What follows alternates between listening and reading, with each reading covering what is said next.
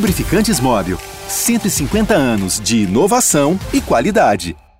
Olá, sejam muito bem-vindos ao episódio 264 do podcast Posse de Bola, edição gravada na segunda-feira. Eu, em ambiente hostil, já estou conectado com os meus amigos Arnaldo Ribeiro, Mauro César Pereira e Juca Kifuri.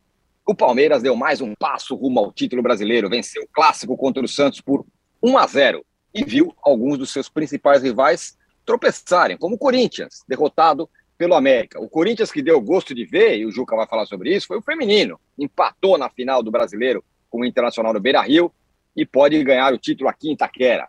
Agora, o Verdão tem nove pontos de vantagem sobre o vice-líder, que agora é o Fluminense. Essa distância pode cair para oito se o Internacional vencer o Atlético Goianiense nessa segunda-feira. Se o Palmeiras segue rumo ao título, o São Paulo respira um pouquinho mais aliviado depois da ótima vitória contra o Ceará em Fortaleza, abrindo uma folga de seis pontos na zona do rebaixamento. Porém, o torcedor tricolor ficou com uma pulga atrás da orelha. O Rogério Senna disse que só fica no clube em 2023 se vencer a Copa Sul-Americana. Os paulistas serão o tema do nosso primeiro bloco. E no segundo bloco vamos falar do Fla-Flu. Três dias depois da eliminação na Copa do Brasil, o Fluminense venceu o poderoso Flamengo no Maracanã, 2 a 1 e assumiu momentaneamente a vice-liderança do brasileiro. O jogo teve arbitragem polêmica do Rafael Klaus. E o Flamengo, além disso, não foi bem. Preocupa para os jogos finais das Copas que se aproximam ou é apenas uma fase e o brasileiro realmente não é o interesse do Flamengo nesse momento? E no terceiro bloco o tema será Vinícius Júnior. Real Madrid venceu o clássico contra o Atlético e teve dancinha sim senhor. Nós já temos uma enquete aqui, como sempre, muito bem pensada e elaborada, e a pergunta é muito simples. O brasileiro ainda está aberto? Não. O Palmeiras já é o campeão? Ou sim, o Palmeiras ainda pode ser alcançado? Vote aí, você que está nos acompanhando ao vivo no YouTube. Bom dia, boa tarde, boa noite a todos. Juca, mais um passinho do Palmeiras rumo ao título. Será que ainda, ainda tem campeonato? Não, bom dia, boa tarde, boa noite a todas, todos, companheiros. Não, já faz tempo que não tem. Né? Não tem mais campeonato. E deu mais que um passinho, né? Porque o Palmeiras está. É aquela coisa, jogou mal, o primeiro tempo foi um horror, justificou o nome do clássico da saudade. Quem assistia Palmeiras e Santos nos anos 50, 60 ficou morrendo de saudade dos jogos entre Santos e Palmeiras. Mas aí o Palmeiras fica com 10 jogadores, Danilo mais uma vez perde a cabeça, faz uma falta absolutamente desnecessária e violenta e acaba expulso de campo aos 14 do segundo tempo. E aí o Palmeiras passa a jogar melhor. Parece que mobilizou o time, a expulsão dele, ganha o jogo que estava sendo dominado pelo Soteldo. Então, não tem, não tem, acho que não tem mais para ninguém. É aquilo, quer dizer, o Inter, que é o eventual vice-líder, caso ganhe hoje do Atlético, é, é, vai jogar com o Palmeiras só na última rodada o campeonato já estará decidido. Eu acho que aí não tem para ninguém. De tudo que você disse nessa sua brilhante abertura para variar, e eu gostaria que você explicasse para quem nos vê por que, que você está chamando de terreno hostil, estando em Lençóis, no Maranhão, que é um terreno absolutamente maravilhoso. É... Aqui não, não tem nada de hostilidade, falar a verdade. Viu? É, eu discordo quando de, um, de uma pequena frase sua de que o Flamengo não foi bem. Eu acho que o Flamengo jogou muito bem ontem. O Arrascaeta fez uma partidaça, partidaça. Agora, o Fábio fez uma defesa quase impossível e ele, Arrascaeta, perdeu um gol que ele não costuma perder, que ele chutou em vez de cavar ainda no primeiro tempo. Mas o Flamengo criou um sem número de oportunidades.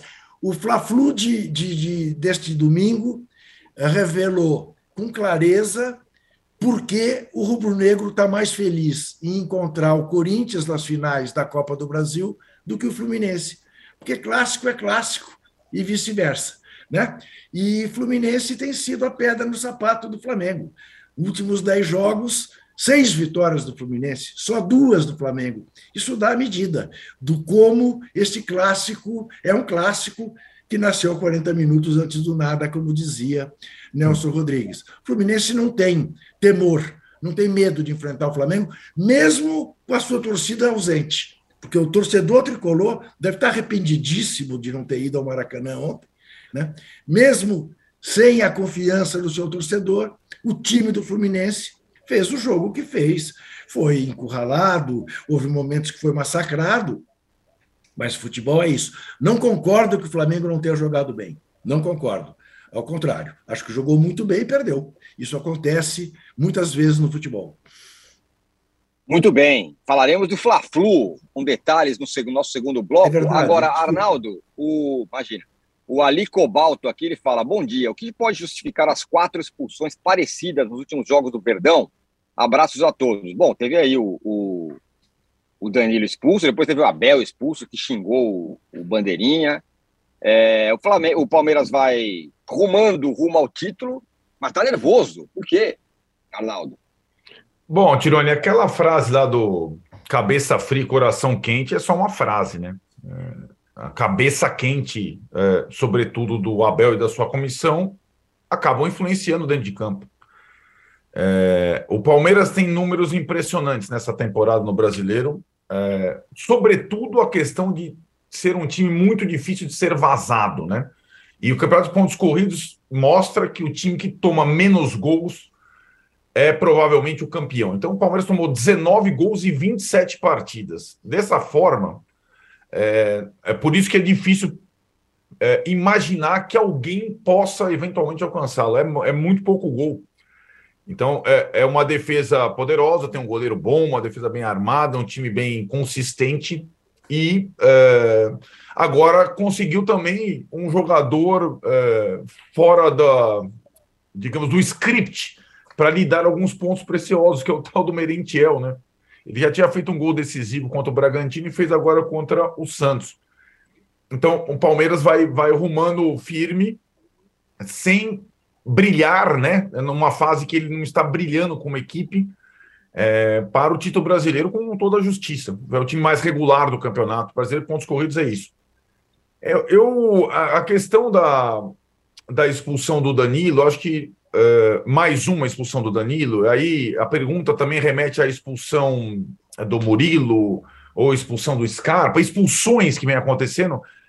Nada, nada exemplifica melhor é, o que é o Palmeiras em termos de nervos é, do que o seu comandante, o Abel, que tem todos os méritos e, e está é, perto de conquistar seu primeiro campeonato por pontos corridos, mas que na beira do campo tem um comportamento completamente condenável, né?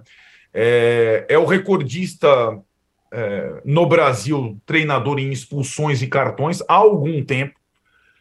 É, vira e mexe fala que vai rever esse comportamento, se envergonha dele quando aceite, mas é incrível, é incrível. E aí pode ser com o árbitro FIFA, ou o árbitro da Copa do Mundo, ou o árbitro novato, ou o árbitro da Comebol, o destempero do Abel na beira do campo. É, é uma coisa, os palavrões, o desrespeito, uma, uma coisa assim, de fato, é, que dá asco. É, e é completamente desproporcional.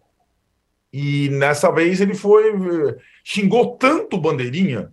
É, ele falou umas 10 vezes a palavra que o Mano Menezes falou lá quando foi expulso naquele jogo lá. É, nem precisa da câmera do lado, tá? É uma coisa absurda. Ele, ele, além disso, ele prejudica o time, né? Porque é, hoje em dia o cartão do treinador amarelo e vermelho dá suspensão e ele não trabalha no banco na partida seguinte. Já são quantas ausências do Abel no banco? É, então a frase dele vai ficando uma frase surrada, sabe? Dessa cabeça fria e coração quente. É cabeça quente. É, e acho que essa é uma situação que pode é, prejudicar o Palmeiras em algumas situações decisivas, menos no Campeonato Brasileiro de Pontos Corridos, que é mais diluído, mais em matas-matas, onde o Palmeiras acabou é, naufragando. Sabe por quê, Tiroli? Muitas vezes, além da arbitragem, por conta da cabeça quente, né? Nos jogos contra o Atlético Mineiro, passou nos pênaltis, Atlético Paranaense, expulsões. No jogo contra o São Paulo, a questão das penalidades, né? perda de pênalti no tempo normal e depois na sequência, tem muito a ver. Então, eu acho que o Abel, que transformou o livro dele no best-seller, vai ter que atualizar com o título brasileiro, mas talvez fazer uma autocrítica em relação ao comportamento que ele tem na beira de campo. É, é simplesmente insuportável. É insuportável. Todos os méritos que ele tem como treinador, ele praticamente rasga quando ele dá os chiliques na beira de campo. É todo jogo, chilique. Vencendo, perdendo, empatando, com árbitro de alta patente, de baixa patente. É só isso que acontece e não interfere no, na vantagem que o Palmeiras tem, confortável, mas de fato é de chamar atenção mais uma expulsão com não sei quantos palavrões do Abel Ferreira na beira do campo. É, o Mauro, tem uma coisa positiva Claro, tem várias coisas positivas desse Palmeiras que deve ser campeão. Uma delas é, é esse tipo de coisa, né? Perde um jogador, mas vai lá e ganha o jogo, né? Tem aqueles, esses resultados que você fala, bom, agora não vai dar. E o Palmeiras vai lá e, e, e faz o que precisa ser feito.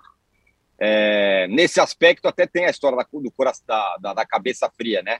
Assim o Palmeiras vai, vai encaminhando o título, ganhando os jogos que você imaginava que não fosse possível e tal. Tem também a postura dos adversários em alguns casos, né? Ontem o Santos tinha um jogador a mais, esteve perto de fazer o primeiro gol, aí toma o gol. O gol da jogada mais óbvia do Palmeiras, né? aquele tipo de jogada que o Palmeiras faz muito bem. É, acho que isso também pesa. É, o Santos sem técnico, o Santos com o Soteldo ali dando trabalho, aí tem a grande oportunidade, não faz o gol, o contrário, toma o gol. Né? O Palmeiras tem nada com isso. Vai lá e vence também o jogo e marca três pontos. Eu continuo achando, falei aqui na semana passada, se alguém quiser pensar em alguma disputa no campeonato, tem que olhar para o Internacional. É o Internacional, que está ali, venceu hoje, oito pontos atrás, vai enfrentar o Palmeiras ainda em casa na última rodada. Ontem, por muito pouco, o Palmeiras não perdeu dois pontos. Se perde dois pontos ontem, o Inter poderia reduzir para é, seis pontos, sendo que vai enfrentar. Então, acho que ainda tem uma pequena possibilidade. Depende do Inter fazer uma, uma campanha daqui até o final, assim, impecável. Repetir mais ou menos o que fez com o Abel Braga em 2020, quando ganhou nove jogos consecutivos porque o Palmeiras tem resvalado no tropeço e tem perdido pontos em alguns empates. Ontem, de novo, o resultado foi 1 a 0 mas se fosse derrota ou empate, não seria absurdo pelas circunstâncias, pela expulsão, né? E, aliás, as expulsões constantes, né? Que vem acontecendo. Então, assim, olhando só o resultado, pô, venceu e tal, cabeça isso, cabeça aquilo. Eu não vou ficar discutindo essa coisa de cabeça fria ou quente, porque eu acho que é muito. Esse papo de autoajuda, não sei o quê, não, não dá. É, mas o fato é: o, o, o Palmeiras ele vence mas vem se raspando, não vence com autoridade, mesmo o Santos na crise que está, quase sofre o gol, poderia ter perdido. O Santos foi competente também, mas é possível que perca um outro ponto e o Inter possa se aproximar. É, ontem foi por muito pouco. Vejamos como é que o Inter vai se comportar hoje. Se vencer, ele continua ali tentando alcançar. É muito difícil, óbvio. Isso aí é óbvio. Não precisa ser um gênio para dizer que é muito difícil. Mas se existe alguma possibilidade de ter alguma disputa, é com o Internacional. O Corinthians não botou time reserva, gente. O Fluminense já foi, agora vai tentar pensar em chegar ali, quem sabe, em segundo, terceiro, ir para a fase de grupos da Libertadores, precisa pensar na próxima temporada no que vai fazer para dar um passo atrás do outro, para ter um time competitivo com orçamento bem menor, né? É, e o Flamengo ontem, depois a gente vai falar sobre o Flamengo, também já há muito tempo jogou a toalha nesse brasileiro. É, o que não é justificativa nem é tirar o mérito do Palmeiras, pelo contrário, mas o único que pode ali ser é, é, é capaz de disputar, pelo menos, é o Inter que só tem uma competição, está ali interessado, não ganha esse título desde de 79, é o Internacional, mas ninguém. A gente não fala do Inter, mas é o único que tem condições de pelo menos tentar alguma coisa. O Juca, o Júlio Monta, ele fala o seguinte aqui, ó. Nunca um treinador entendeu o conceito de, tu, de contra tudo e todos tão rápido e tão bem quanto o Abel. Um de seus maiores trunfos é esse. Você acha que é isso? Veja bem, contra tudo e todos, quer dizer, quem é que está contra o Palmeiras assim, dessa maneira tão exacerbada? Acho que é uma frase, aí é um pouco isso que o Mauro disse, do, da autoajuda, é, todos somos um e tal, são frases. Né? São frases que, quando você está numa fase vitoriosa, é, pega, o torcedor gosta. Mas é, isso aí é, é, é, é, o célebre lema né, dos, dos três mosqueteiros, do Alexandre Dumas, né? É, é, um por todos, todos por um. Mas é uma frase. Não vejo. O, quem fazia muito isso, né, estimulava muito essa ideia, era o Eurico Miranda, que não chega a ser um exemplo né, para ninguém uh, no futebol. Né? Todos Filipão Vasco, né? sempre, sempre fez esse discurso que o Vasco era contra todo mundo e ele era o grande defensor. E o Abel, de alguma maneira, uh, reproduz isso.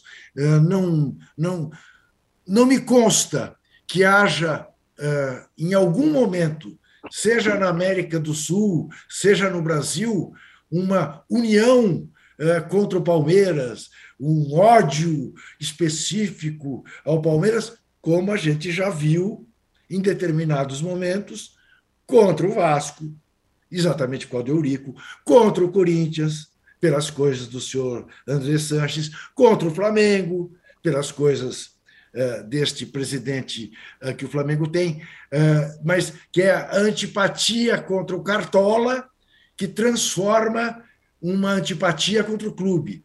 Como acontece às vezes o inverso. Né? Quer dizer, eu vivi um momento, vocês viveram também, em que havia, até entre palmeirenses e são paulinos e santistas, uma simpatia pelo Corinthians, mas não era pelo Corinthians, era pela democracia corintiana. Então, tinha uma coisa assim: bom, já que o meu time não vai ganhar, tomara que esse pessoal aí, o Sócrates, o Casagrande, o Vladimir, se deem bem, porque é bonito o que eles estão fazendo. Né? Uh, enfim, uh, não, não, não entro nessa, não, Tironi. Não tem ninguém contra o Palmeiras.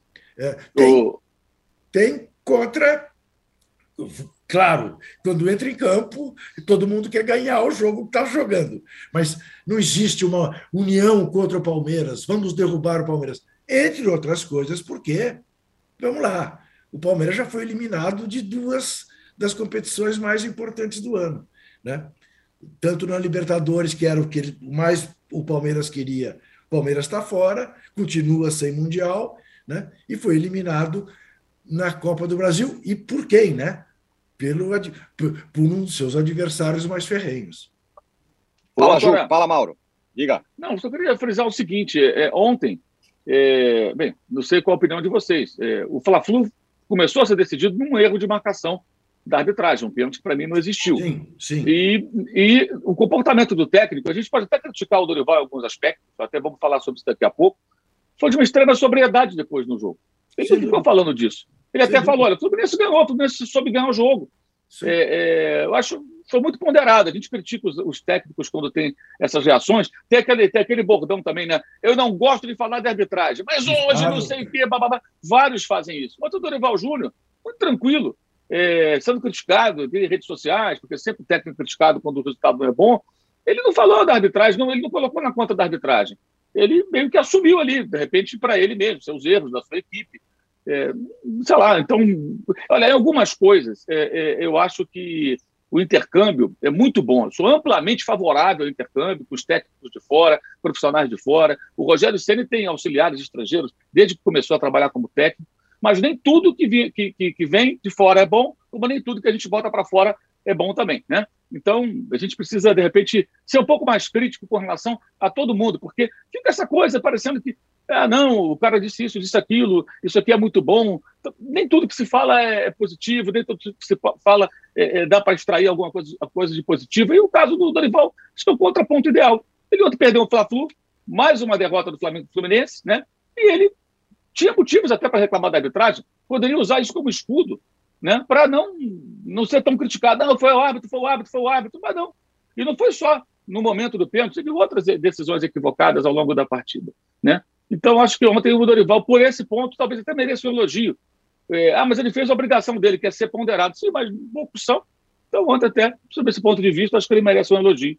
Ah, e vou, te, vou completar, Mauro. Não foi só o Dorival. O Cuca em Florianópolis, pênalti polêmico Também. do Havaí, não falou nada sobre isso, botou culpa Também. na boa, questão. Boa o Rogério Ceni não falou da arbitragem São Paulo e Ceará. O Lúcio Gonzalez não falou da arbitragem São Paulo e Ceará. E você vai vendo a questão do Abel é uma questão é, é, fora da curva, não é, não é, não é uma exceção, é a regra, né? Então eu acho que é, é, essa questão de, de atribuir tudo uma perseguição de arbitragem é aí que eu fico mais é, abismado, porque nenhum árbitro serve, nenhum estilo de árbitro serve. Pode ser o da Copa do Mundo, pode ser o novato, pode ser o estrangeiro é incrível, é incrível, é uma questão assim de, de estudo. E nunca teve um treinador tão expulso e tão, com tantos cartões no futebol brasileiro em todos os tempos. Então é número. Alguma coisa tá, né? Alguma coisa precisa ser revista, né? É, o pior, o pior, né, Arnaldo, é que é, quando ele voltar a atuar no futebol europeu, não sei quando, hum. mais cedo ou mais tarde, isso vai mudar, né? Esse comportamento ah, vai mudar, vai ficar é. pianinho, pianinho. Né? Isso é que mais me irrita. Né? E aí, para quem fica tão bravo a ponto de processar jornalista por ser chamado de colonizador, é, é, realmente uma coisa que ele precisa pensar, porque essa é a atitude típica do cara que acha que está na terra dos, dos do, da terra de ninguém, que aqui ele faz o que ele quiser porque sou europeu com muito orgulho, com muito amor. Não, não, não pega bem, não pega bem. Não é um bom exemplo. Um texto, o Diogo, tem um texto hoje Fala. do Rafael Porcari, que é um analista de arbitragem, aqui da região aqui do, onde, onde o Arnaldo manda, ali naquela área. Ele é, é dali, daquela região onde o Arnaldo ali é o, é o general da banda. É, e ele, ele escreveu hoje o seguinte, né? Ele fala que me recordo de Tele Santana. Seu Tele reclamava o jogo inteiro com a bandeira, ficava ao pé do ouvido falando com o assistente sem usar as queixas ou ficar gritando palavrões. Quem viveu os anos 90 se lembra que Walter José dos Reis, assistente da FIFA, que por muitos anos trabalhou nos principais jogos do Brasil, era constantemente escalado com bandeira 1 no Morumbi. Motivo: sabia, entre aspas, ser surdo com o Tele. Ou seja, quando o Tele reclamava, esse bandeira, ele lembra, fazia o chamado ouvido de ferro, dava a mínima e fazia o trabalho dele. O que também não deve ser muito fácil, você fazer o seu trabalho com a pessoa ali reclamando a todo tempo, independentemente de você acertar ou errar. Né? É, ou seja, é, o Tele talvez inspire as pessoas não só para coisas positivas, né? já que o Tele é um inspirador também de tanta gente por aí, né? Ele é sempre citado. É, o Abel, né? O agora, Abel, agora, exato, agora, exato. uma coisa, até tem essa questão, né? O banco perto do bandeira, né? Isso virou mantra, né? Maracanã era invertido, tal. Agora, é, tem uma distinção de educação entre a reclamação e a ofensa, o xingamento, sim, sim. o sim. palavreado. Senão a gente ficaria aqui, um com os outros aqui, não discutimos aqui na sexta-feira, é eu eu te xingando, você me xingando. Blá, blá. Eu, cara, isso não, isso não cabe. Isso não cabe, não. né? É uma coisa que não, não, não cabe, simplesmente não cabe, né?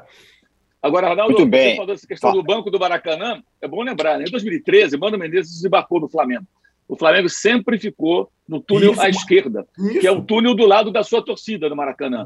Inclusive, quando não tinha essa pataquada de entrar todo mundo junto, tem estádio. O estádio do Racing está fazendo uma obra lá no vestiário, para os times, os times têm que entrar junto por um túnel central. Olha que porcaria, né? Tem que fazer uma obra porque os caras não podem entrar cada um de um túnel, tem que entrar juntinho, enfileiradinhos, aquela coisa boba, né? Que é copiar o que é feito na, Europa, na, Inglaterra, sei lá mais aonde.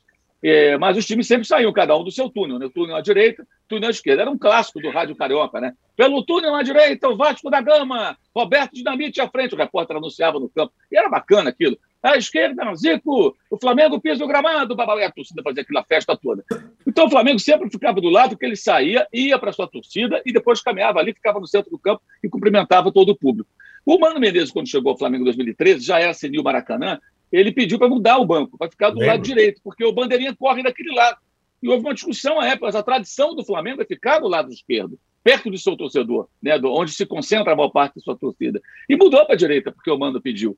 É, não é uma exclusividade do Mano, nem é uma crítica a ele, muito pelo contrário. Não é uma característica dos treinadores. Eles, quando são uhum. mandantes, eles querem ficar próximo ao bandeira. Muitos são assim. Ou seja, ele, o cara não está preocupado em orientar seus jogadores, já que há alguns anos existe aquela área técnica onde ele pode é, é, transitar. No início ele só podia levantar, falar e voltar, né? Depois liberado para ele ficar em pé o tempo todo. E ali ele pode se comunicar com os jogadores quando ele passa perto, passam perto, perto dele. Não, não basta isso. Tem que ficar perto do bandeirinha, tem que ficar perto do quarto árbitro. É, é agora a FIFA toma uma, toma uma porção de medidas. Ontem teve esse cartão ridículo para o Pedro Raul, porque ele pôs as mãos no rosto comemorando um gol né? que repete o que houve com o Cueva, quando fez um gol sobre o Corinthians de Itaquera e botou a língua para fora, que ele sempre fazia assim, também tomou um cartão naquela ocasião, ele jogava pelo São Paulo, peruano, e a FIFA não faz nada com relação a isso. Sabe, são várias recomendações contra o jogador. Tudo é cartão, tudo é cartão. Ontem o Gabigol, que deveria parar de reclamar, mas reclama demais. Mas ele fala: eu fui empurrado, eu fui empurrado, tá amarelo. Pô, quer dizer, o jogador não pode ter nenhuma reação humana de falar, poxa, fui empurrado, acho que foi pênalti. É amarelo, é cartão. E os caras que ficam dentro do campo é, custam muito a ser divertidos, os árbitros, os técnicos, aliás. Todos eles, todos eles que fazem esse tipo de coisa, e não são poucos. Duríssimo, duríssimo. É... O Diego Maris fala, arbitragem do Klaus foi desastrosa e não comenta. Estamos comentando, meu caro Diego Maris. E o Júlio Monta fala: é histórico. O Palmeiras nasceu, cresceu e vive com poucos simpatizantes. O Abel entendeu esse sentimento do torcedor, fala como ele se sente como. Agora, Juca, É, o Corinthians masculino perdeu bem perdido lá do América. Faz um bom, bom trabalho o Mancini. Daqui a pouco vai ter uma proposta, ele vai deixar o América na mão. Agora, o Corinthians feminino, sim, empatou lá com, com o Internacional na final do Brasileiro. É, o Corinthians masculino praticamente não entrou em campo ontem, né?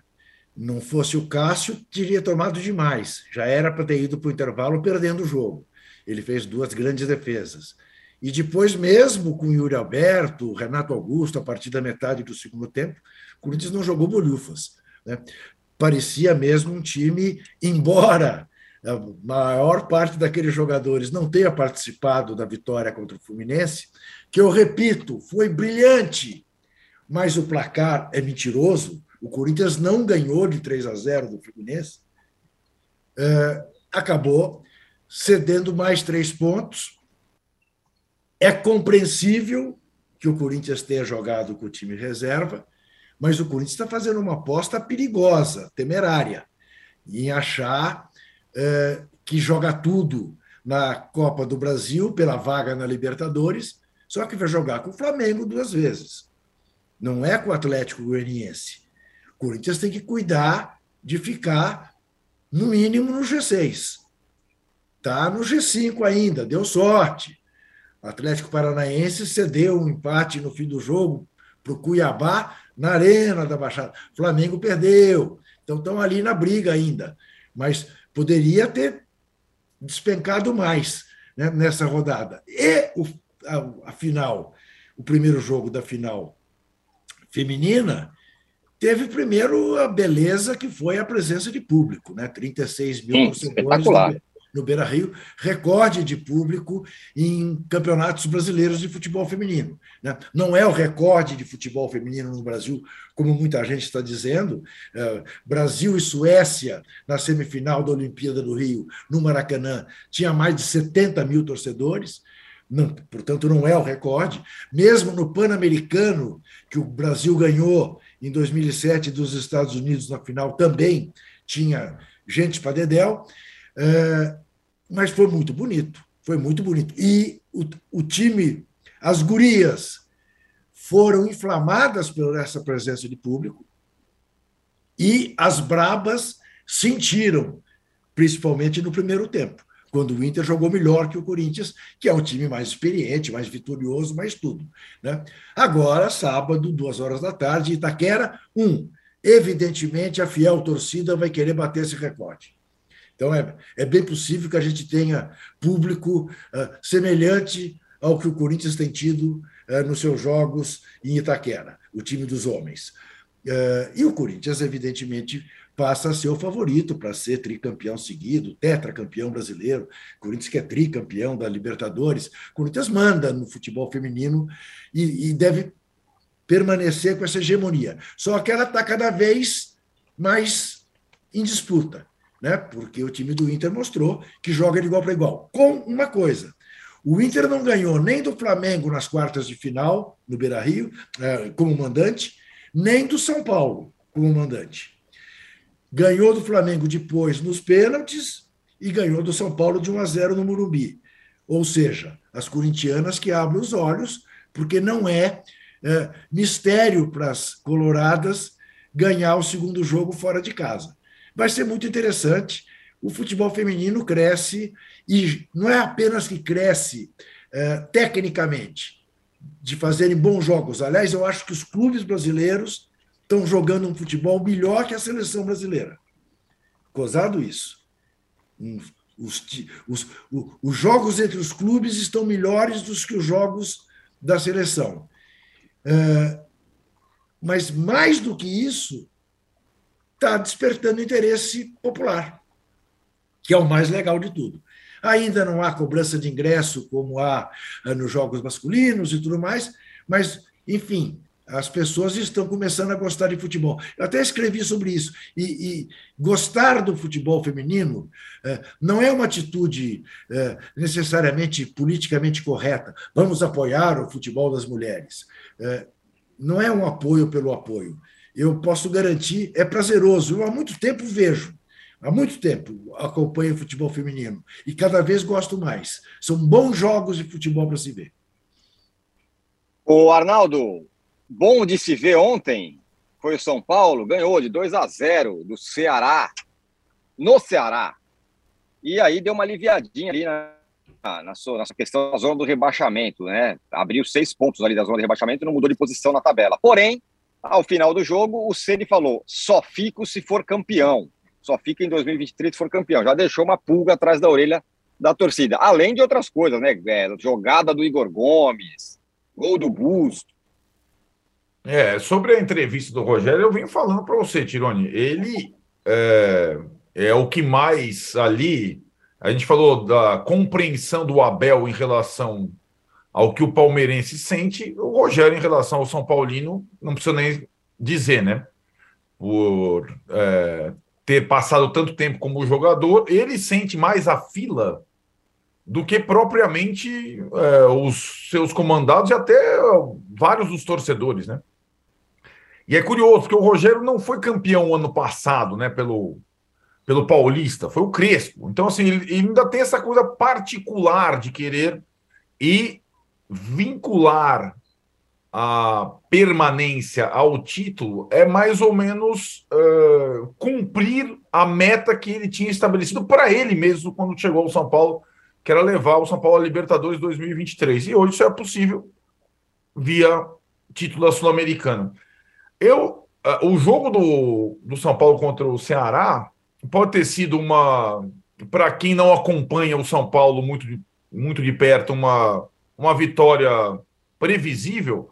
Mas como você falou, aconteceu muita coisa no São Paulo naquela partida.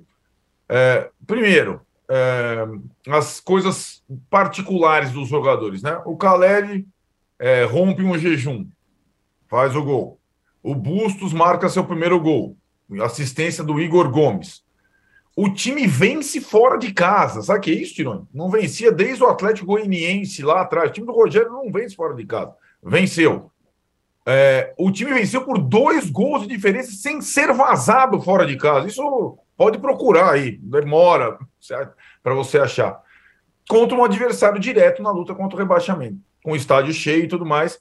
E mais, né? Eu acho que o Rogério arriscou, repetiu a formação, só trocando os laterais, ousada da partida contra o Flamengo nesse sistema novo, só com dois zagueiros, só com um volante, com três atacantes, às vezes quatro, mesmo nos jogos fora de casa, contra Flamengo e Ceará, e deu certo. Ceará muito pilhado, teve jogador expulso, dois jogadores expulsos no final do jogo, mas é, a ideia do Rogério de controlar o adversário, impor o ritmo, mesmo fora de casa, que eu considero às vezes suicida, deu muito certo. E deu a impressão de que será essa a estratégia adotada contra o Del Valle no dia 1 de outubro, na decisão da Copa Sul-Americana. Um time ousado, né? É, diferentemente de outros grandes brasileiros que terão o seu é, futuro, o seu campeonato, a sua decisão de título um pouco mais para frente, o São Paulo é, define nas próximas duas semanas o que será o seu ano e 2023. Né? Em relação ao brasileiro, ainda tem o jogo contra o Havaí no domingo, antes da final da Sul-Americana que passou a ser um jogo uh, um pouco mais complicado do que imaginava, porque o Havaí ressurgiu para o campeonato na estreia do Lisca vencendo o Atlético Mineiro, mas eu acho que se o São Paulo vencer o Havaí, aí sim, essa folga na tabela ela será mais mensurável, esse respiro, e aí poder dedicar todas as forças no final da Sul-Americana. É importante frisar o seguinte, né?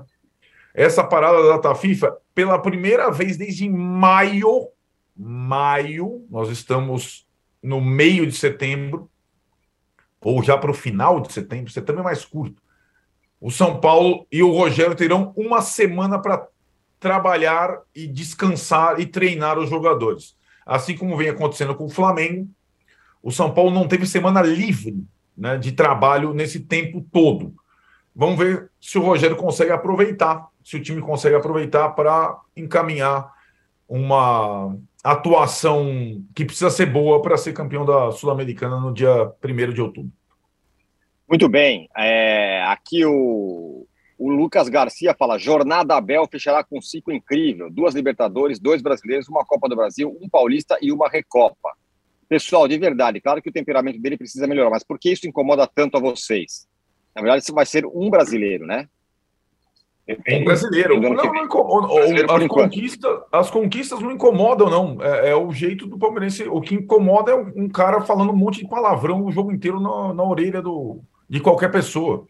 O, os méritos vamos, do Vamos lembrar que quando outro dia o Mano xingou lá o Bandeirinha e foi muito criticado.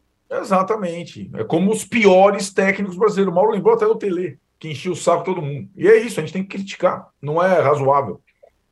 E o Rodrigo Rabeiro fala: essa ideia de dizer que alguém tem que fazer autocrítica é simplesmente uma posição autoritária. A gente é. discorda da ideia do só se faz autocrítica se a pessoa quiser, diz aqui o Rodrigo é, exatamente. exatamente. É isso mesmo. E nós fechamos o primeiro bloco do podcast Posse de Bola número 264, pedindo likes para você. Eu peço mais ainda, porque eu estou aqui em ambiente nada hostil. A gente já volta para falar do Fla-Flu. Então saia daí.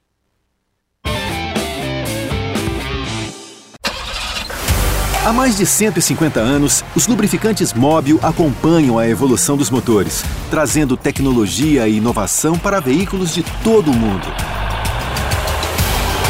Uma tradição que se renova a cada dia, garantindo a liderança no desenvolvimento de produtos de alta performance. Conheça a tecnologia móvel para o seu motor durar mais. Se tem movimento, tem móvel.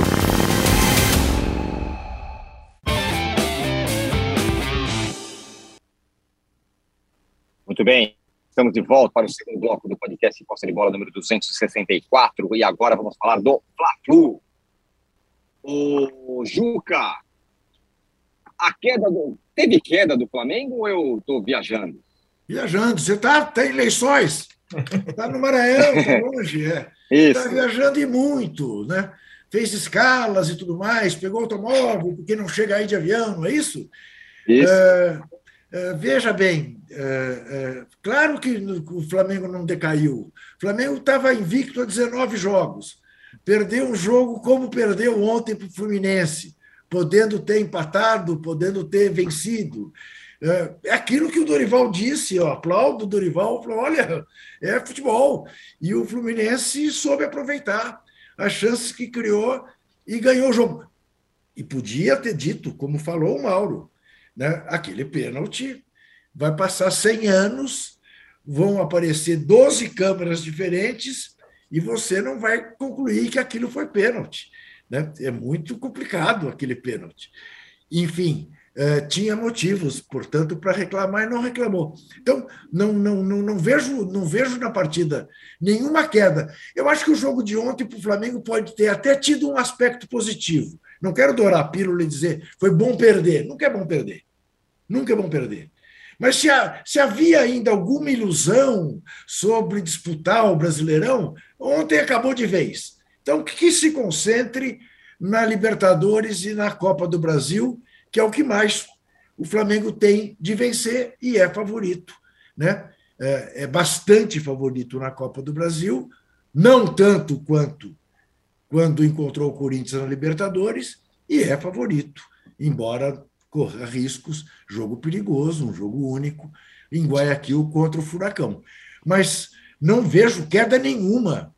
Meu Deus, um time que tem o Arrascaeta jogando, que o Arrascaeta jogou ontem. O Arrascaeta, eu não, eu não sei, eu, eu perdi a conta uh, da estatística, mas houve um momento do jogo que o narrador disse: uh, de nove arremates do Flamengo a gol, meia dúzia era do Arrascaeta está jogando uma coisa de louco. E foi tirado, é um dos motivos de crítica ao Dorival. Dorival explicou depois do jogo, né? Tá com um probleminha no pubis, era para jogar só um tempo, até jogou mais do que estava previsto, e tem mesmo que preservar o Arrascaeta para a fase que interessa para o Flamengo, que começa daqui a 15 dias na Copa do Brasil. Ô, Mauro, aqui, ó, o, tem uma mensagem aqui do Litz, Hendricks. Ele fala: Mauro tanto pediu que o time titular entrou. E olha aí o resultado: perdeu. Dorival sempre esteve certo. A culpa é sua, viu, Mauro? É, primeiro tem que passar um cotonete no ouvido aí, o campeonista. Eu nunca pedi time titular porcaria nenhuma, né? O que eu pedi foi que. Pedi não, que eu critiquei foi a não utilização de um time um pouco mais forte contra Corinthians, Palmeiras a demora nas substituições, e Ceará, quando o Palmeiras tinha tropeçado no Bragantino. Nunca falei que tem que botar o titular, pelo contrário. Lá atrás já vinha dizendo: o Flamengo tem que fazer o melhor possível no brasileiro e buscar as Copas, porque já estava a uma distância grande da liderança do Palmeiras quando o Dorival assumiu. Né? Essa capacidade incomum do, do, do, das pessoas de, de mudar, de, de, interpretar errado o que a gente fala ou escreve é um negócio realmente impressionante. Né? É, enfim, essa mala aí à parte, é, vamos dizer o seguinte: o jogo de ontem concordo com o Juca, acho que ele deixa lições. É, por exemplo, o Flamengo é freguês do Fluminense nesse recorte atual aí da história do Fla-Flu. São seis derrotas, dois empates e duas vitórias em dez jogos. O Flamengo perde para o Fluminense com Roger Machado, com, com Marcão, com Abel Braga, com é, é, é, Fernando Diniz, qualquer técnico. O Flamengo perde para o Fluminense. O Flamengo não sabe jogar o Fla-Flu e o Fluminense joga o Fla-Flu, como diz o André Rocha, como se fosse final de Copa. Perdeu para, para o Corinthians, foi eliminado na quinta-feira. Três dias depois, entra em campo com a faca nos dentes. Não tem essa. O Fluminense joga para valer. É, e o Flamengo joga o Fla-Flu de uma maneira que vocês podem observar a origem do segundo gol. Uma bola no braço ali do, do, do Everton Ribeiro, a falta é marcada. O Pedro, ele entrega a bola, ele rola a bola generosa e ingenuamente para o Paulo Henrique Ganso, que bota, bota e bate rápido para o cano. É. Dali se desenvolve a jogada do gol. Gente, tem que parar na frente do adversário para que ele não bata rapidamente, para que a defesa possa se organizar. Esse é o básico, né? Todo mundo faz isso, tem que fazer. É que nem a história do pênalti. Esse mesmo Flamengo teve um pênalti é, no final de 2020, que o Pedro perdeu lá em Fortaleza contra o Fortaleza. Ele escorregou, né, chutou é, é, a bola com os dois pés, aí não valeu o gol, e foi anulado, o jogo terminou empatado. E naquela ocasião, um jogador do Fortaleza ficou fazendo buraco. Ninguém ficou parado em cima da marca do pênalti. A partir daí, todo jogo, o Felipe Luiz passou pênalti para o Flamengo ficava em pé na marca do pênalti. Básico, isso aí na várzea você aprende. Qualquer garoto sabe disso. Você não pode deixar um cara ficar ali cavucando o pênalti para criar um buraco ali na marca penal. Você não pode deixar alguém bater uma falta no campo de ataque é, com liberdade, muito menos entregar a bola. O Pedro estava com a cabeça na seleção, é possível, até o subconsciente do cara. O cara está querendo voltar para a seleção um tempão. Esses dois jogos agora podem carimbar seu passaporte para o Catar. Você acha que o Pedro estava com a cabeça no Fla-Flu? Deu um belo passo para a Rascaeta no primeiro tempo, mas fez uma partida muito abaixo muito abaixo. E isso talvez seja um reflexo da proximidade dos jogos da seleção brasileira. É, não é uma crítica, é uma reação acho que natural. A saída do Arrascaeta fosse um jogo, fosse um jogo decisivo, o Flamengo estivesse brigando pela liderança, ele não ia sair. Saiu por quê? Porque a prioridade, claramente, já vem sendo dada esse sinal há muito tempo, embora o clube não assuma isso, é tentar chegar nas finais. Né? E eu acho que ontem, ontem o Flamengo ficou agora 12 pontos do líder. Na 27 rodada ano passado, o Palmeiras, que só pensava na Libertadores, estava a 13 pontos do líder. Campanha parecida. E só se falava do plano do técnico Abel Ferreira, que o Palmeiras tem um plano, que não sei o quê, bababá. E deu certo foi campeão. É o que o Flamengo está fazendo. Mas esse plano do Dorival tem que ter a capacidade de ser, tem que ser adaptável né, a certas situações. Ontem, essa ingenuidade, essa distração, os gols perdidos. Isso aí não estou nem falando de arbitragem, estou falando do desempenho do Flamengo. Os gols perdidos e um ponto muito importante. Alguém vai dizer, você persegue o Rodinei. Não, é o futebol que persegue o Rodinei. Ontem, no primeiro, no primeiro gol do, Flamengo, do Fluminense, o Rodinei está dando combate, gente, lá no meio do, do grande círculo. E todo o corredor direito está aberto. Ele é um lateral direito, ele é um homem da linha defensiva. Isso é futebol. Você não pode ter um lateral que vai para o ataque e que sai para dar combate com um grande círculo e deixa todo o corredor aberto. Ali é a jogada desse processo. Tem uma falha do Santos? Claro que tem embora não tenha sido pênalti, ele bateu roupa. Mas isso não aconteceria se a defesa tivesse bem postada. Aí os caras falam que o cara tem que ir para a seleção. O Tite jamais vai colocar um lateral que abandona seu posto e vai para o meio-campo dar combate. Porque ele não abre mão de uma linha defensiva organizada, todo mundo tomando conta do seu pedacinho. E ontem o lado direito da defesa estava todo aberto. O chute do, do, do Matheus não é forte, o, o Santos falha, de fato, mas aquilo não aconteceria se a linha defensiva tivesse organizada com o Rodinei, sua, ao invés de recompor ali o setor, ele vai lá no meio dar um bote. Pode observar o vídeo. E no segundo gol, notem que a, a jogada começa com essa falta rapidamente batida pelo Ganso, o Cano cruza, o Martinelli pega do lado direito, o Rodinei está no bico, da, quase no bico da grande área, ele ele está parado ali. A bola vai na direita, volta, o Cano está sozinho, ele não cola no Cano, ele não, ele não diminui o espaço, ele não, ele não disputa ele assiste de dentro, ele literalmente ele assiste. E aí o Natan vem lançado lá de trás de cabeceia. Se ele não cabeceia, o Cano faz o gol. Eram dois jogadores do Fluminense livre. Não foi só ele. O Davi Luiz também ficou perdido na marcação. Houve uma grande confusão. Mas o Rodinei sequer corre para fazer algo, porque é, o, é a natureza dele. Ele não é um jogador de defesa, gente. Ele não tem reação de jogador de defesa, aquele instinto. Pô, eu vou na bola, eu vou me jogar na frente da bola. Aquele cara está sozinho, eu vou grudar nele. Eu não vou deixar finalizar. Não, ele assiste. Ele faz isso desde sempre. Não é culpa dele.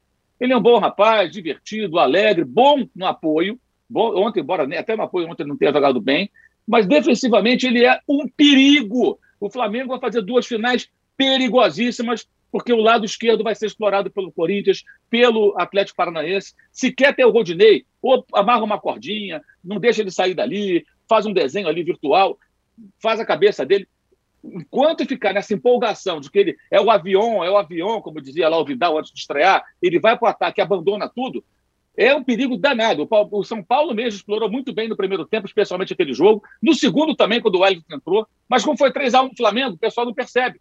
Mas o São Paulo usou muito bem a fragilidade do lado direito da defesa do Flamengo. O Dorival tem que estar atento a isso. É um perigo. A gente está alertando isso, não é de hoje. Pode acontecer num jogo importante. É óbvio que eu, como rubro-negro, não quero que aconteça. Eu quero que o Rodinei saia campeão da Copa do Brasil, da Libertadores, com várias taças, medalhas no pescoço, que ele siga a vida dele, seja lá onde for, muito feliz, que ele fique rico. Eu desejo todo o bem do mundo a ele, mas é um perigo. Por quê? Porque ele não é um lateral.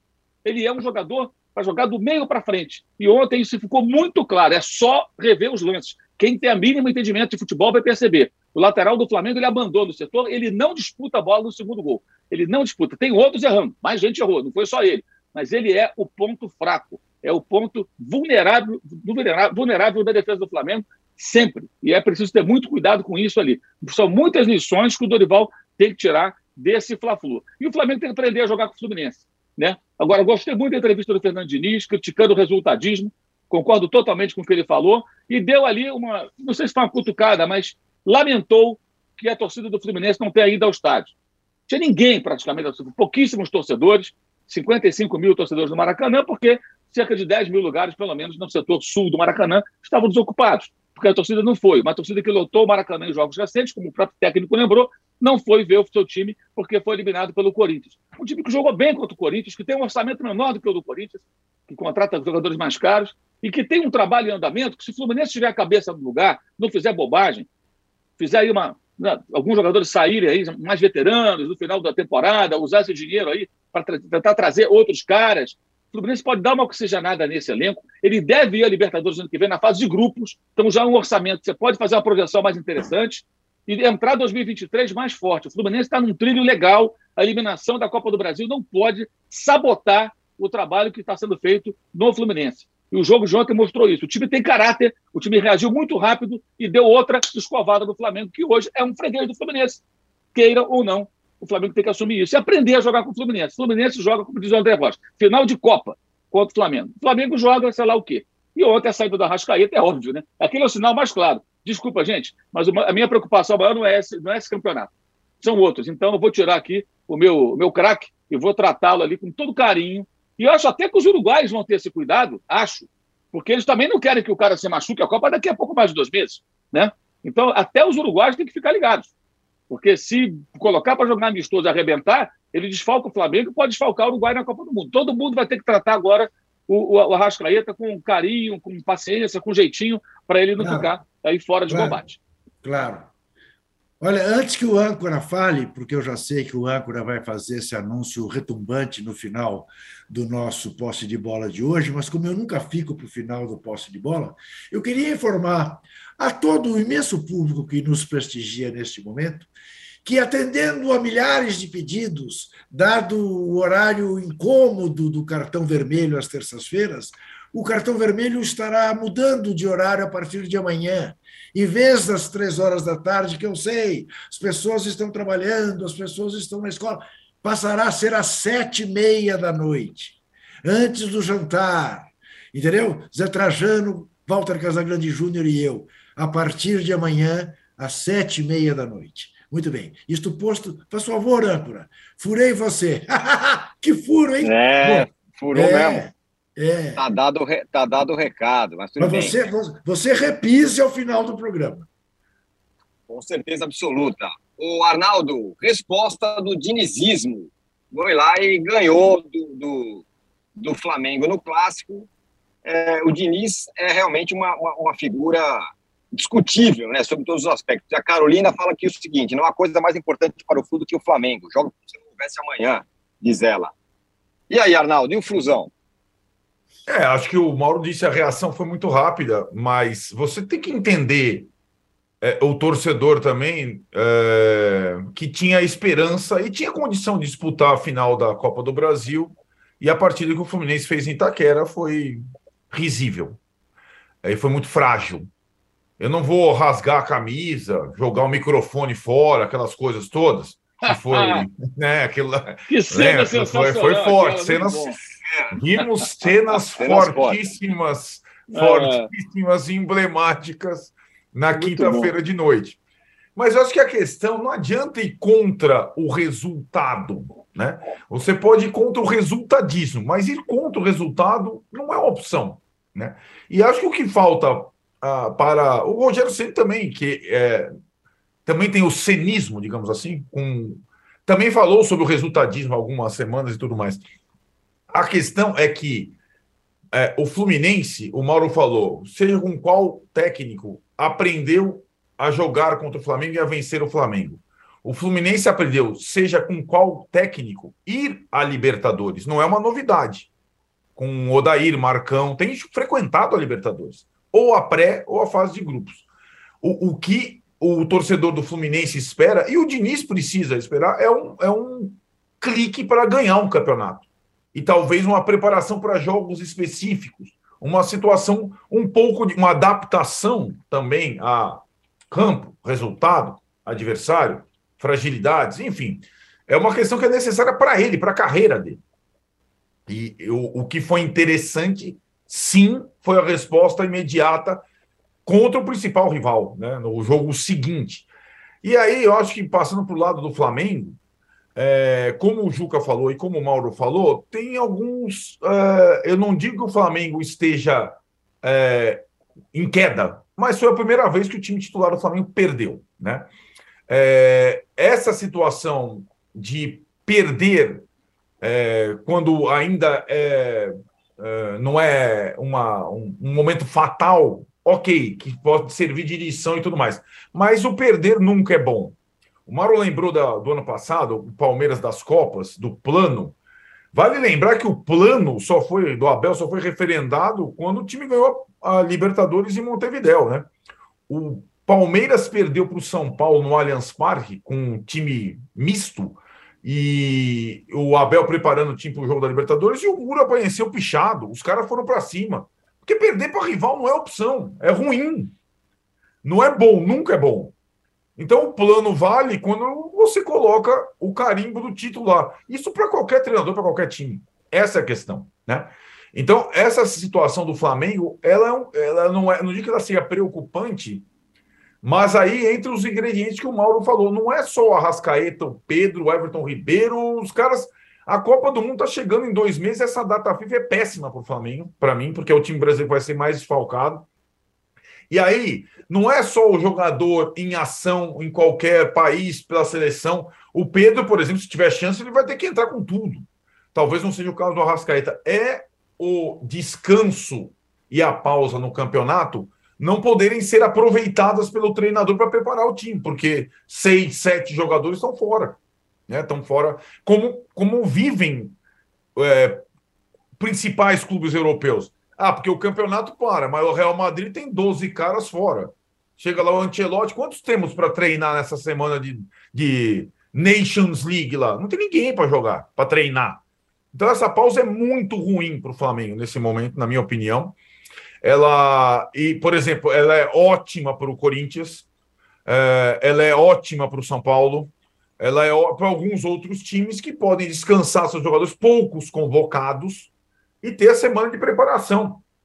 E o Flamengo, o Mauro até escreveu isso na semana passada, vai juntar esse time de novo só para o dia 12 de outubro, para o primeiro jogo contra o Corinthians. O mando vai ser definido na terça-feira. É arriscado, é arriscado jogar todas as fichas da temporada em três partidas, duas contra o Corinthians uma contra o Atlético Paranaense, e tudo em sequência. Pá, pá, pá, pá. Então, aquela aquela superioridade do time do Flamengo que estava muito evidente, o Corinthians já deu uma encurtada, o Corinthians melhorou, evidentemente. O Corinthians, é, eu acho que teve a, a óbvia conclusão que com o time, com essa média de idade, com, essas, com esse aspecto caseiro, ele só tem bala para partidas de Copas mesmo. O Flamengo tem até tem outros recursos. E, e o Vitor Pereira agora está preparando o time para dois jogos da temporada. Já tinha sido assim na semifinal. E agora para dois jogos contra o Flu. E agora para dois jogos na temporada final absurda, gigantesca contra o Flamengo. Então, é, é, eu, acho que essa pausa é boa para vários clubes e não é boa para o Flamengo, na minha opinião. Muito bem. Aqui, ó, é, o Javan Pires fala: se o Flamengo ganhasse 15 jogos, já pensou? É, se ganhar 15 jogos, pode ser que seja campeão. Felipe Scuopo fala: torcer para o Inter ganhar 12 de 12 jogos. É igual o Flamengo ganhar 15 de 18. Vai, Verdão, diz aqui o Felipe. É... E nós fechamos o segundo bloco aqui do podcast Posse de Bola 264. Já voltamos para falar de Vinícius Júnior. Teve dancinha, sim, senhor. Já voltamos. Você já sabe, né, que para ficar por dentro de tudo que acontece no Brasil e no mundo, basta ficar de olho no canal UOL. As principais notícias do dia você acompanha no UOL News, de manhã, à tarde e à noite. Em ano de eleição presidencial, tem o nosso radar das eleições para você se informar e entender as disputas por todo o Brasil. Se o seu lance é o esporte, o canal UOL não te deixa na mão. Toda segunda-feira e toda sexta, o Posse de Bola comenta a rodada do futebol e tudo aquilo que tem de novidade no mundo esportivo. E todas as terças, quartas e quintas você assiste ao All News Esporte comigo e com o nosso time de comentaristas e convidados especiais. A melhor cobertura de entretenimento da internet está em Splash. As maiores estrelas do Brasil e do exterior, você sabe, estão aqui no Atalab. As línguas mais afiadas da internet passam por aqui para te deixar por dentro de tudo que tá bombando. Assista, comente e compartilhe o canal UOL em 2022. O seu universo online ao vivo e a hora que você quiser. Estamos de volta para o terceiro bloco do podcast Posse de Bola. Juca teve dancinha sim. O Real Madrid venceu, Vinícius Júnior não fez gol, mas todo mundo dançou. Comunico à praça que, além do cartão vermelho mudar de horário a partir de amanhã, será às sete e meia da noite, que eu tenho um novo ídolo na minha vida. E este ídolo é este menino chamado Vinícius Júnior, que revela uma profunda maturidade uma maturidade que, em tese, a, a idade dele nem justifica, pela maneira altiva que ele encontrou para enfrentar essa coisa horrorosa de que ele foi vítima, não apenas por um cafajeste eh, presidente lá dos empresários de futebol na Espanha, o tal do forte, fraco, sei lá como chama o cara, como por torcedores do Atlético de Madrid, que deram um espetáculo deplorável ontem no estádio, o chamando de mono. O vídeo que ele gravou, tranquilo, dizendo que a dança continuaria e que ele era um cara feliz e que a felicidade causava inveja, foi uma coisa assim magnífica. É um tapa de luva de pelica em todos os racistas, que, como a gente sabe, estão espalhados pelo mundo. Racistas são racistas, racistas são fascistas, racistas são um bando de. Exatamente isso que você pensou. Então, eu estou assim, absolutamente admirado com a atitude e com o fato de ele aproveitar o gol do Rodrigo e fazer a dancinha. Né? e avisar que vai continuar a fazer a dancinha. E outros jogadores fazerem a dancinha também, como Gabriel Jesus fez, ele que não tinha o hábito de fazer. É isto, né? Dançar faz bem para a saúde. Dançar é sinal de alegria. E fascistas, racistas, isto não isso é uma gente que não sabe o que é alegria. Isso é uma gente que só sabe o que é amargor. Isto é só uma gente que inveja o próximo. Parabéns a Vini Júnior. Estou partindo até sexta. Valeu, Juca. Você e você que acompanha aqui o nosso podcast ao vivo pelo YouTube, agora às 10 horas tem uma entrevista com Márcio França, candidato ao Senado por São Paulo. E, como o Juca já falou, novo horário do podcast do, do, do, do, do cartão vermelho. Agora, então, portanto, 19h30, tá? Novo horário do cartão vermelho, certo? Amanhã, 19h30. É, quero passar a bola para o Mauro sobre o Vinícius Júnior antes de fechar. Teve, todo mundo abraçou essa causa do Vinícius Júnior, do Neymar a todo mundo aí. Será que isso vai dar um, um gás a mais para a seleção, Mauro? Não tem nada a ver. Ah, para a seleção, acho que não, mas eu acho que fortaleceu muito a imagem dele, a autoconfiança dele deve estar maior ainda né, para disputar os jogos pelo Real Madrid pela seleção brasileira, porque tirando os imbecis imundos lá que ficaram gritando aquilo e o bobalhão lá da televisão, do programa de televisão, é, houve quase como uma unanimidade, né, como deve ser, de apoio ao jogador. Né? É, e ontem eu acho que torcida, aqueles torcedores do Atlético de Madrid conseguiram é, atrair uma grande antipatia né, para o clube. E o clube tem que se ligar nisso. Você, quando você tem uma situação como essa, tem aqueles torcedores todos lá de fora do estádio, aquele vídeo nojento, é, é, xingando, chamando de macaco o jogador do Real Madrid, o jogador brasileiro, eu acho que você isso cola na imagem do clube, né? É ruim, é ruim. Eu entendo que o presidente do clube não pode botar uma mordaça em cada torcedor, não pode se responsabilizar pelo que os imbecis estão fazendo. O cara comprou ingresso, está ali, você, quando vende o ingresso, você não sabe o que o cara vai fazer. A responsabilidade, na minha opinião, é do cidadão, é de cada um daqueles elementos. Mas eles estão ali no ambiente do Atlético, no acesso ao estádio Wanda Metropolitano, no belo e novo estádio do Atlético, né? todos com o fardamento do clube e fazendo aquilo. E não tem nenhuma revolta ali, ninguém ao entorno para chegar para o cara do lado e falar assim: ô babaca, que é isso aí, meu irmão? Para com esse negócio, cara. Que macaco nada. O cara joga no Real Madrid, vamos torcer contra ele, mas não é. Não, não. Pelo menos no vídeo que eu vi, uns falam, outros se calam, mas ninguém reage. Então, dá uma sensação assim de que como se aquilo fosse para eles normal. É, é, claro que isso é um recorte, me parece, talvez, é, de parte da sociedade e, e, e, não de um clube especificamente. Mas como estão no ambiente do clube, acho muito ruim para o Atlético isso aí. Um clube que geralmente gera simpatia pela forma aguerrida como joga o time do Simeone e tudo mais, né? É, ainda existe uma ideia de que o Atlético se supera com orçamento menor, o que é uma falsa ideia. O Atlético hoje tem jogadores caros, tem jogadores é, contratados a, a, valores muito elevados. O maior deles, o João Félix, custou 120 milhões de euros pagos ao Benfica, o, atacante português. Então, eu achei muito ruim aquilo ali. Eu acho que cola. E, e, o, e o, time vira e mexe tem também na sua escalação jogadores é, é, é, pretos, como é o Vinícius Júnior. Né? Então, achei isso, sei lá, o Atlético até agora não vi nenhuma reação que a instituição deveria ter. Deveria ter. Muito ruim para o Atlético isso também. Estou tentando aqui pegar um outro ângulo, porque é óbvio que a gente já bateu tanto nessa cretinice, nessa covardia. E o Vinícius é muito tranquilo, cara. Ele já, olha, ele já foi criticado é, tecnicamente, agora é atacado por racistas, mas ele, ele mantém muito o chamado foco, né? Ele não, não entra nessa pilha. Ele, ele, ele, faz uma expressão muito comum hoje em dia na internet, ele dá aula de como reagir diante dos canalhas. Ele não, ele não se abala, é nítido isso. Ele não liga. É impressionante. É um menino ainda, mas ele tem maturidade para se Ele não liga. Ele não liga. Ele literalmente anda, entendeu?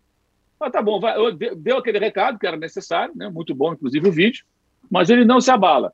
Né? Mas isso vai ser assim, vai continuar assim. Vejamos como vai ser na Copa do Mundo. Né?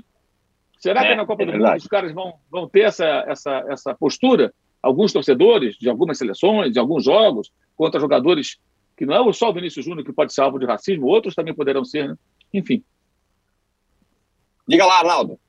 É, só queria dar uma contextualizada. Acho que tem uma coisa importante que precede as manifestações é, deploráveis de racismo em relação ao Vinícius Júnior, que é a questão da comemoração do gol, né? E teve até um companheiro que falou aí do Campeonato Brasileiro do Pedro Raul, é, né? Do Bragantino, no Goiás contra o Bragantino, tomando cartão. A, a, semana foi a seguinte: antes da, da questão deplorável do racismo em relação ao Vinícius, teve a declaração do Coque, capitão do Atlético de Madrid, sobre a dancinha e a forma de comemorar. Antes das manifestações racistas no programa e tudo mais. Nesta mesma semana, dias antes, o Neymar tomou um cartão por comemoração na Champions contra o Maccabi Haifa de Israel por fazer caretas. E foi às redes sociais e falou: Isso só acontece comigo e tudo mais. Não, não acontece só com você, Neymar. Acontece com todo mundo, com graus diferentes de bizarrice. Essa do Vinícius junta até o racismo, né? É uma coisa absurda. A dança da comemoração e o racismo. E aí eu, eu só faço uma reflexão que hoje, por não ter rejeição e ser um cara absolutamente é, gostável, a causa da comemoração do Vinícius, antes mesmo da situação bizarra do racismo, ela chamou mais atenção do que a causa do Neymar, que era a mesma causa da comemoração, cada um de um jeito. Um dançando, outro fazendo careta. O Pedro Raul. Então, assim, é, e aí você falou, né, Tirone, é, o que tem a ver com o que pode re, refletir na seleção brasileira. A seleção brasileira hoje tem uma nova estrela é, de uma forma de, de, um, de um perfil diferente, né? É, nós, nós ainda a gente não consegue visualizar uma passagem de bastão, mas isso vem acontecendo há algum tempo de uma diluição daquele ídolo único para ter um outro. Isso sempre fez bem ao futebol brasileiro, né? O Neymar brilhou sozinho durante décadas, com única referência técnica e de carisma e de idolatria, e hoje ele tem um outro cara que joga com ele, com outra característica que chama mais atenção que ele para algumas situações, como essa, da comemoração. Então é só essa, esse, essa reflexão, porque aí o Mauro perguntou como é que vai ser na Copa do Mundo. É, eu, eu não sei exatamente, eu sei que a seleção brasileira hoje tem uma outra referência, além do Neymar.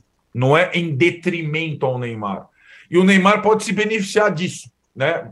Porque ao mesmo tempo ficam até agora todas as atenções em relação a ele e o Vinícius, seja pela dança, pela reverência, pelos gols, pela técnica, pelo carisma, o Neymar tem um, um outro ídolo brasileiro jogando com ele agora numa seleção. Isso é inédito. Isso nunca aconteceu. E agora vai acontecer nessa Copa do Mundo. e está cada vez mais claro isso, está cada vez mais óbvio isso, né? Então é uma outra situação. É, e o Vinícius Júnior é, conseguiu essa, essa, é, digamos, essa, esse patamar de idolatria graças ao carisma e ao futebol dele. Muito bem. Fechamos, enfim, o podcast Posse de Bola número 264. Voltamos sexta-feira. Eu acredito que ainda é ambiente hostil. Estaremos de volta sexta-feira. Obrigado, Arnaldo, Mauro, Juca já foi. Fernando, Paulo, Patrick, Rubens e todo mundo que nos ajuda aqui. E vocês que estiveram com a gente. Sexta-feira tem mais. Tchau. Você pode ouvir este e outros programas do UOL em uol.com.br podcasts. Posse de bola tem pauta e edição de Arnaldo Ribeiro e Eduardo Tironi. Produção de Rubens Lisboa. Operação de ao vivo de Fernando Moretti e Paulo Camilo. Coordenação de Fabrício Venâncio e Juliana Carpanês. Os gerentes de conteúdo são Antônio Morei e Vinícius Mesquita. E o diretor de conteúdo é Murilo Garavello. Qual?